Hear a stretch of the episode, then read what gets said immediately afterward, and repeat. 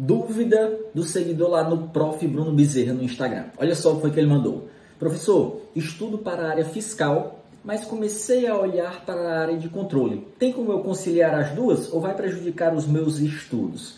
Vê só, realmente são áreas parecidas, são áreas primas, entre aspas. Tem muitas disciplinas em comum. Só que, mesmo as matérias sendo parecidas, o grau de dificuldade é diferente, tá certo? O grau de dificuldade é diferente. Se nós olharmos, a área fiscal tem como núcleo forte matérias que valem muito ponto. Nós temos tributário, legislação tributária, que muitas vezes vale 30% dos pontos da prova, né? E a contabilidade é bem mais pesada do que a contabilidade da área de controle.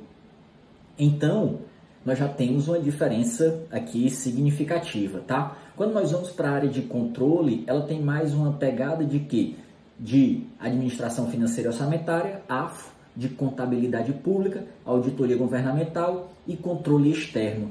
E pega bem mais pesado em direito administrativo, parte de licitação, contratos.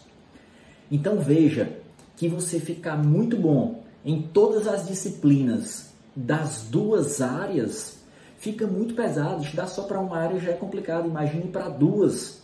Então, se você de cara já vai começar querendo estudar para as duas, é muito difícil você conseguir chegar bem preparado. Você vai demorar muito tempo e vai ser muitas matérias para você abranger no seu ciclo de estudos.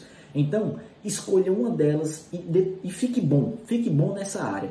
Depois, quando você estiver muito bom nessa área escolhida, você pode pensar em migrar para outra, tá certo? Você pode pensar em migrar para outra, porque aí vai ser uma diferença de duas, três matérias que você precisa aprofundar ou estudar e não querer carregar tudo nas costas ao mesmo tempo. Então, a resposta é: de cara, não tente abranger as duas áreas. Escolha uma, fique muito bom nela e depois você consegue sim é, fazer aí uma migração para outra área, dependendo das perspectivas do que está saindo de concurso, tá certo? Então, se gostou do vídeo, deixe a sua curtida, deixe o seu like, compartilha com um amigo, se inscreve no canal para receber as próximas notificações. Um grande abraço e até o nosso próximo vídeo. Detalhe, lembre-se da comunidade de aprovação, se quiser conhecer onde tem tudo o que você precisa saber para ser aprovado em concurso público, dá uma olhadinha no link aí na descrição do vídeo. Valeu, um grande abraço e até a próxima.